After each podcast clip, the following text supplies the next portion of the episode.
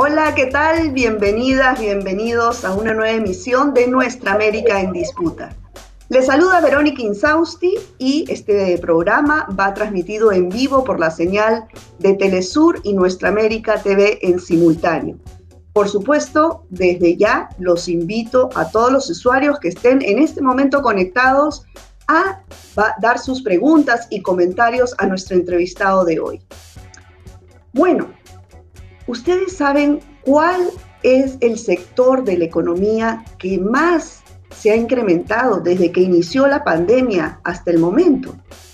No estamos hablando, por supuesto, de las transnacionales o las, empresas extractivas, sino la economía de la mayoría de los pueblos, la economía que eh, genera dinero y trabajo a eh, las grandes mayorías. Pues se trata nada menos de la agricultura familiar. Para hablar sobre este tema de la agricultura familiar nos acompaña una persona que ha trabajado toda su vida impulsando la pequeña agricultura. Se trata de Carlos Paredes, él es coordinador nacional del programa Sierra Productiva, un programa que viene trabajando desde hace 27 años y fue creado justamente por organizaciones campesinas. Bueno, muchas gracias Carlos por estar aquí y por darnos la oportunidad de, poder eh, contar y ampliar sobre este tema de la agricultura familiar. El agradecido soy yo, Verónica, y a la orden. Bueno, muy bien. Eh, ahora, este programa Sierra Productiva se reproduce en 17 de las 24 regiones del Perú. ¿Cómo ha afectado a, este sector de la población dedicado a la agricultura familiar respecto a, la ciudadanía que vive eh, fuera del, ámbito rural? ¿Cuáles han sido las principales diferencias? Bueno, eh, afectado ha sido pero de una manera diferente, de una manera distinta. Eh, por ejemplo, el área rural del Perú ha sufrido menores contagios y menores fallecimientos. Estoy hablando de aproximadamente 1.500 distritos de los 1.800 y tantos que el Perú tiene.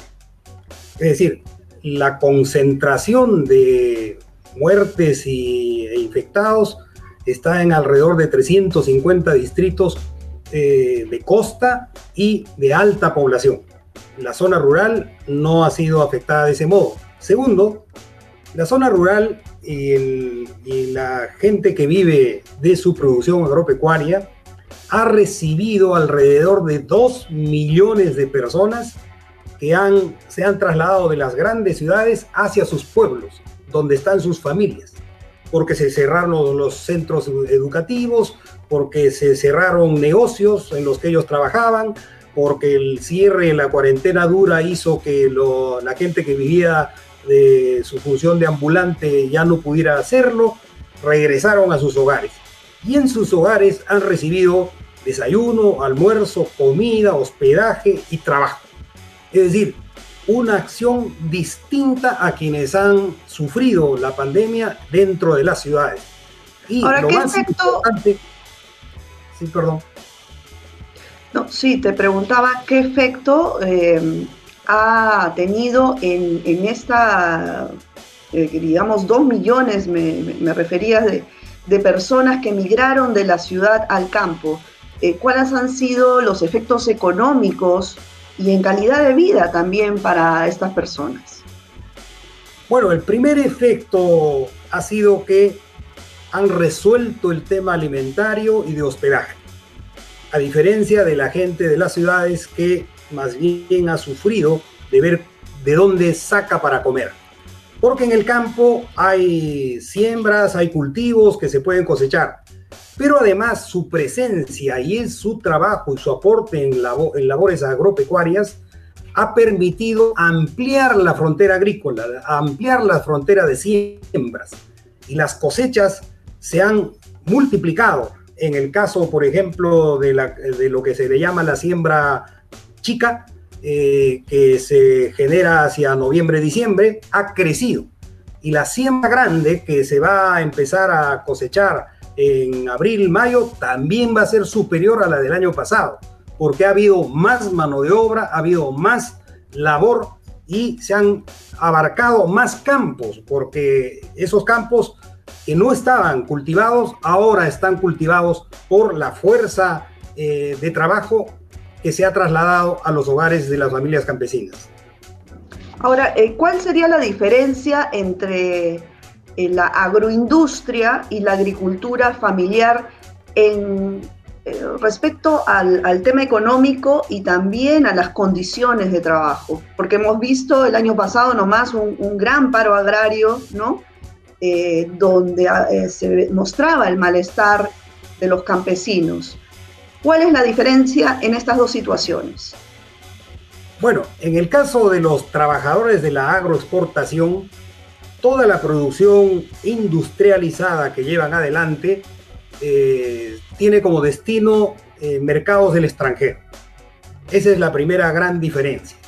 Mientras que la producción de la agricultura familiar es destino eh, consumo interno, mercado nacional. Entonces, esa agricultura familiar de agroexportación no es de propietarios de la tierra, sino de campesinos trabajadores agrícolas que dependen de una empresa, dependen de un patrón y se rigen en sus condiciones de vida de un salario. Entonces, las dificultades globales de la economía eh, que se han asentado con la pandemia ha hecho que estas eh, restricciones económicas salten para poder encarar un tema de injusticia que estaba ocurriendo en este sector a razón de que se les estaba pagando un salario inferior y además escondiendo, por ejemplo, el pago de la seguridad social o el pago de la CTS eh, dentro del propio salario, licuándolo dentro del salario. Entonces, todo esto hizo que, se manifestaran protestas, eh, sin embargo, lo distinto es que la agricultura familiar sirve en primer lugar para alimentar a la familia, en segundo lugar para alimentar el mercado interno local y luego ir hacia mercados interregionales. Ok, ¿y tienes eh, un aproximado de cuánto es el porcentaje de la población en Latinoamérica, en nuestra región, que se, se ha dedicado a la agricultura familiar desde que inició la pandemia? El Perú es el país eh, más desarrollado en agricultura familiar.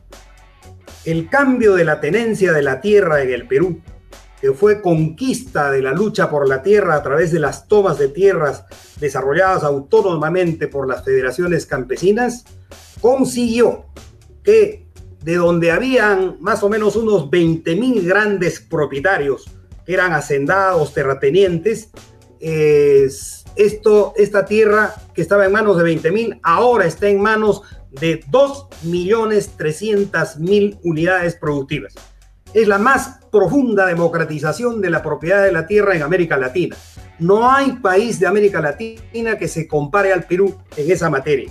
En otros países, por ejemplo Bolivia, que también es un país eh, eh, campesino, indígena, sin embargo, la pequeña producción china solo tiene menos del 40% del total de la tierra y más del 60% está en manos de grandes latifundios. Igual sucede en el Brasil, eh, en Colombia, en Ecuador mismo. En fin, el Perú en ese sentido es un ejemplo. Y creo que este es un asunto que también le coloca al Perú como un reto, porque en el mundo se está mirando la pequeña producción campesina y la agricultura familiar como una solución a los problemas de la buena alimentación. Ahora, este fenómeno de, migración de la ciudad al campo, de regresar a, los lugares de origen, eh, que se dio de una forma natural, ¿no? Sin ningún incentivo por parte del Estado. Y bueno, usted en su experiencia de más de 27 años impulsando la pequeña agricultura, ¿se ha hecho algo desde el Estado, desde los diversos gobiernos, para reforzar esta, este sector de la economía que viene a ser el, gran motor de la economía en nuestro país. Bueno, en realidad el Estado de espaldas a esta realidad. Eh, eso es lamentable. Eh, tenemos, por ejemplo, eh, que Naciones Unidas ha declarado eh, los objetivos de desarrollo sostenible hasta el 2030. El Perú es suscriptor, son 17 metas y 14 de las 17 metas dependen del destino de la agricultura familiar. Segundo, estamos desde el año 2019 en el decenio de la agricultura familiar, también decretado por Naciones Unidas, y donde se señala que la agricultura familiar deba ser la prioridad de la economía. En tercer término, iniciada la pandemia en el mundo, en abril, la FAO de Naciones Unidas ha instruido a todos los países a que declaren la agricultura familiar como el sector estratégico principal de la economía para atender los temas alimentarios y el refuerzo de la capacidad inmunológica de los seres humanos. Cuestión que el Estado peruano no está cumpliendo. Ahora, eh, y, no solamente el Estado peruano, por lo que me dices hace un rato, ¿algún país ha, ha avanzado por lo menos en estos compromisos internacionales? en verdad no hay signos de que esto se haya convertido en una palanca impulsora de reformas de gestión pública. En Europa, por ejemplo, han abierto un debate porque allí no pueden tomar medidas en razón de que la agricultura es súper industrializada, hiper industrializada. Entonces Europa lo que ha hecho eh, a través de la Unión Europea es declarar un año de discusión, de debate y de intercambio de propuestas para retraer la alta industrialización y caminar hacia un sendero que les permita llegar lo más próximo posible a la agricultura familiar. Porque se ve que en la agricultura familiar está la buena comida. Y esto tiene que ver con lo siguiente. Eh, la FAO ha hecho un estudio señalando que los problemas principales de alimentación tienen que ver con la malnutrición. 40% de esa malnutrición es carencias y 60% es la mala alimentación a través de la comida hiperindustrializada y la comida chatarra. De, ahora tenemos 124 millones de personas infectadas y estamos en 2.900.000 fallecidos. Es decir, están falleciendo más o menos 3 de cada 100. Y esos 3 de cada 100 son personas que en 80% del total de fallecidos tienen que ver con problemas de malnutrición expresados en aumento de peso, obesidad, diabetes, eh, problemas cardiovasculares. Son esas personas indefensas que están falleciendo. Mientras que se están salvando aquellas que tienen capacidad de que el organismo cree las autodefensas que respondan ante el ataque viral.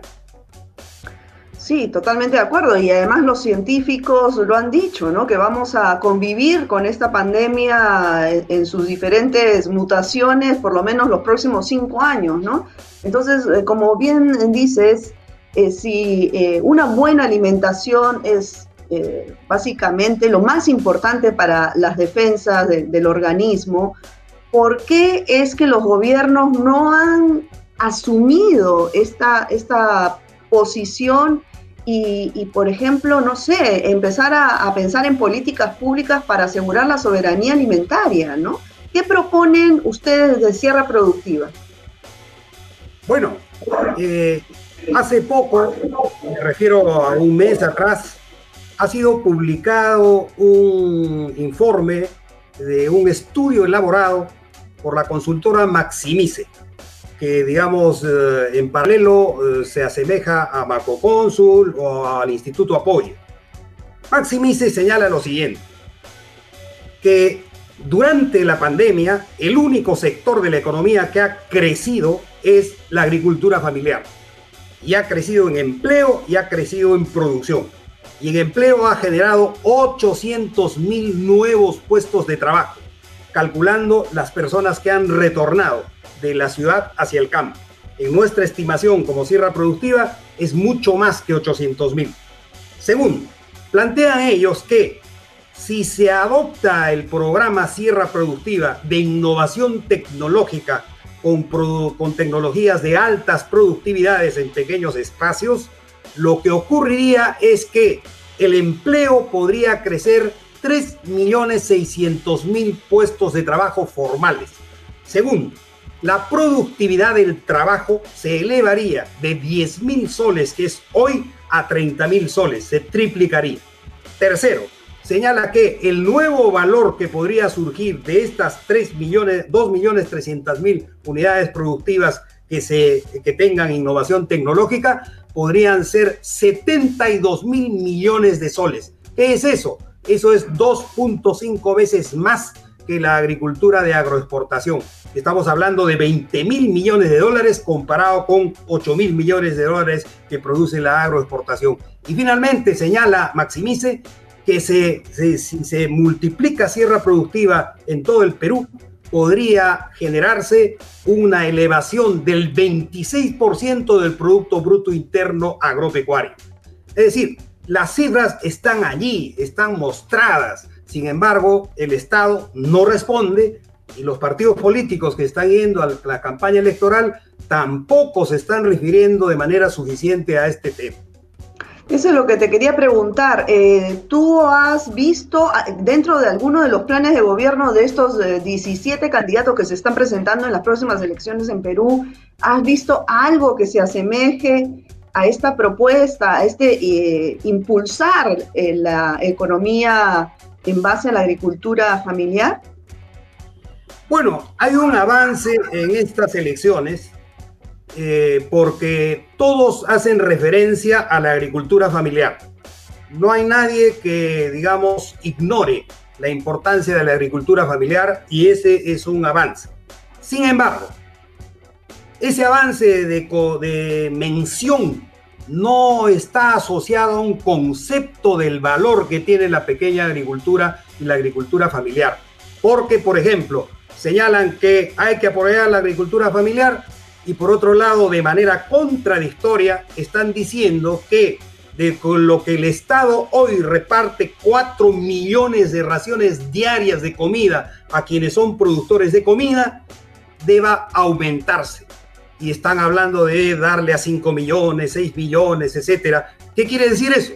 Porque, por ejemplo, este programa Caliwarma, que reparte 4 millones de raciones diarias, los alimentos que reparte son comida chatarra provenientes de alicor, provenientes de leche gloria y provenientes de conserveras de pescado.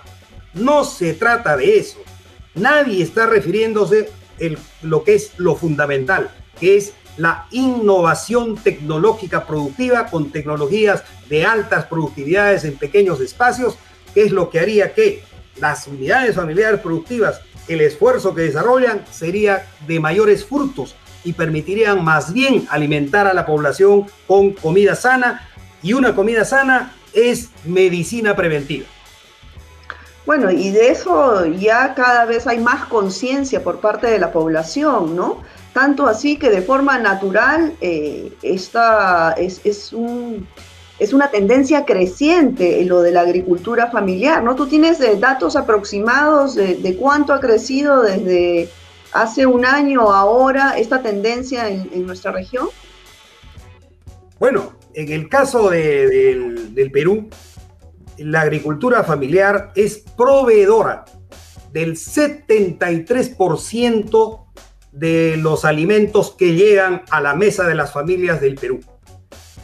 Eso es en una parte, porque también para eh, nosotros pensamos o consideramos que un primer escalón que hay que ascender es relativo a la seguridad alimentaria, que permita que la comida de cultivo agroecológico, es decir, sin uso de agroquímicos y cultivos que den productos naturales, eh, comida sana, puedan llegar a la mesa de las familias para poder generar la capacidad inmunológica. Esa es la clave y eso es seguridad alimentaria. Soberanía alimentaria ya es un escalón superior, porque por ejemplo implicaría poder cambiar, eh, hacer prácticamente un giro gigante en el pollo a la brasa, que el Perú es el mayor consumidor de pollo a la brasa de América Latina. Este, entonces, ¿de dónde viene el pollo a la brasa? Viene de productos eh, importados. este, ¿qué come el pollo? Eh, soya, soya, no son productores de soya, importamos soya para darle harina de soya, etcétera, etcétera. Y todos los productos que consume ese, el pollo o los, la crianza de porcinos proviene del extranjero. Soberanía alimentaria implicaría que los productos que se consumen acá sean producidos acá. Y eso, de eso todavía estamos lejos. Ahora la meta es seguridad alimentaria. Y hemos hecho propuestas, le hemos planteado en concreto al Estado eh, Nacional que eh, puedan abrir un programa de innovación tecnológica productiva con mil millones de soles, un fondo social productivo. Los mil millones de soles servirían para 143 mil familias. Estas 143 mil familias resolverían un tema de seguridad alimentaria, pero a su vez cada una atendería a 10 familias, entregándoles una canasta las 52 semanas que tiene el año, una canasta biodiversa. Y eso significaría 1.430.000 personas, o perdón, familias consumidoras.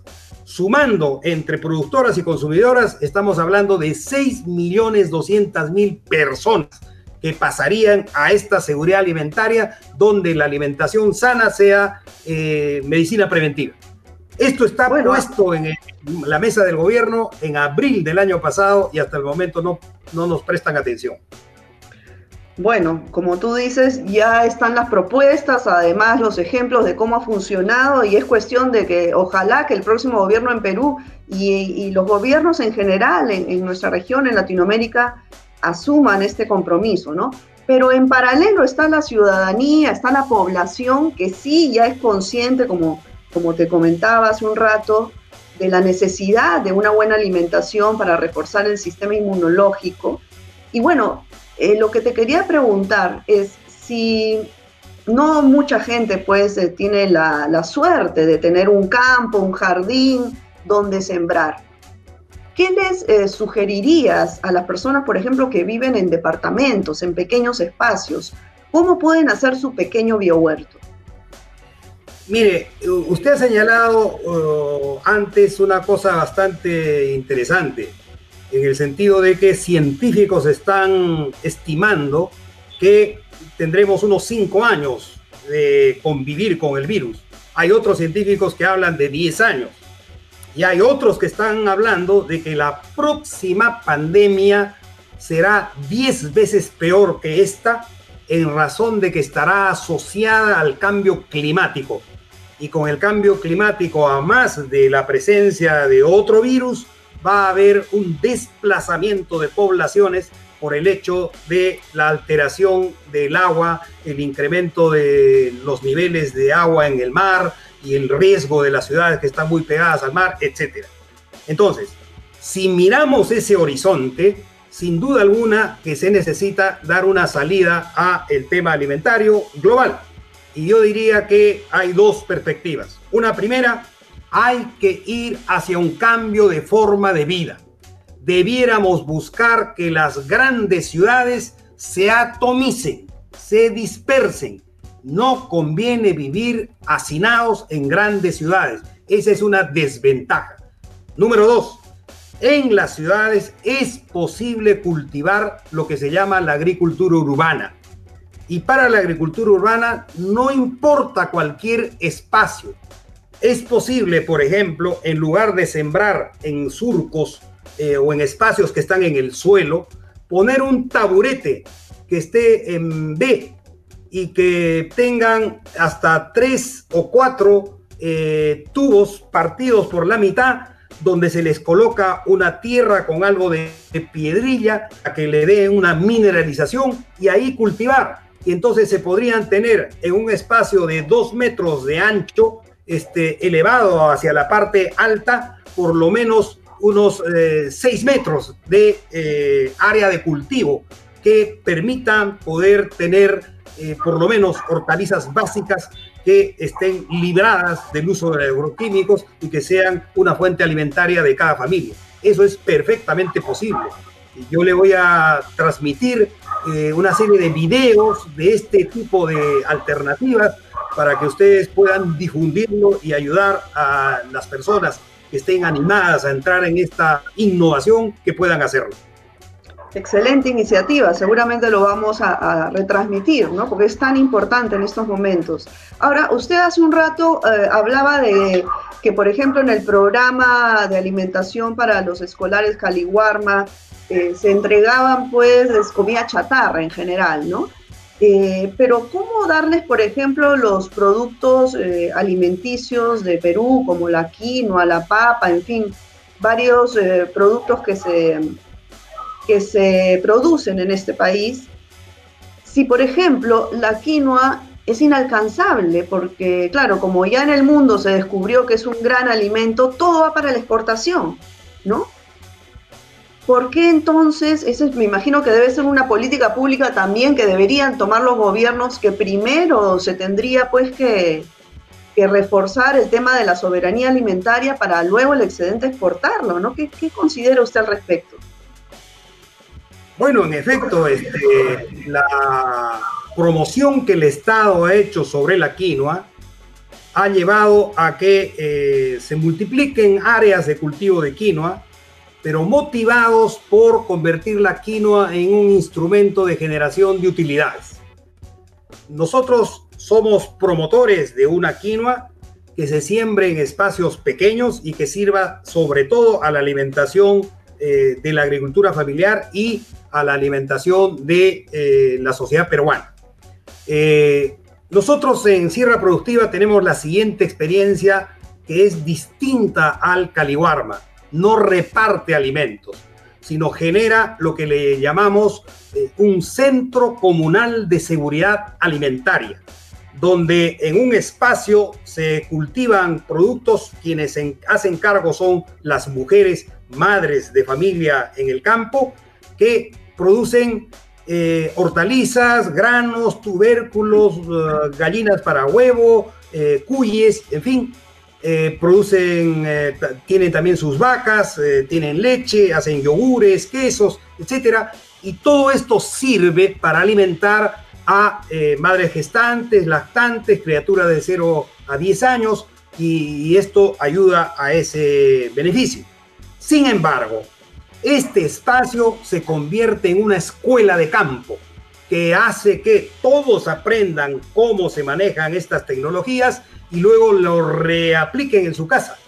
Entonces, por ejemplo, en un sitio, un distrito, Huancarani, en el Cusco, actuamos sobre 18 comunidades campesinas, habían 18 de estos centros, uno para cada comunidad, y el resultado fue que 640 familias pasaron a implementar lo aprendido en sus hogares, con lo cual ya no necesitaban ir al reparto de alimentos tres veces por semana, sino que comían bien y mejor todos los días del año en sus hogares. Claro, claro, eso sería lo óptimo, digamos, ¿no? Pero ¿qué pasa con la gente eh, que vive en las ciudades, que eh, trabaja todo el día, ahora con la educación virtual, además de que tiene que compartir eh, las tareas con los hijos, en fin, ¿en qué momento puede hacer este biohuerto o, o plantear todo este escenario eh, casi perfecto que acabas de comentar? ¿Cómo hacer? ¿Cómo hacer en esos pequeños tiempos y pequeños espacios? Bueno, en realidad las posibilidades de atender un huerto pequeño eh, estamos hablando de las posibilidades de utilizar una parte de la azotea de la casa, estamos hablando de la posibilidad de un pequeño espacio de jardín o en el patio, eh, no importa cualquiera sea el espacio eh, que se puede aprovechar y en realidad la demanda de tiempo para atender los cultivos no es mayor.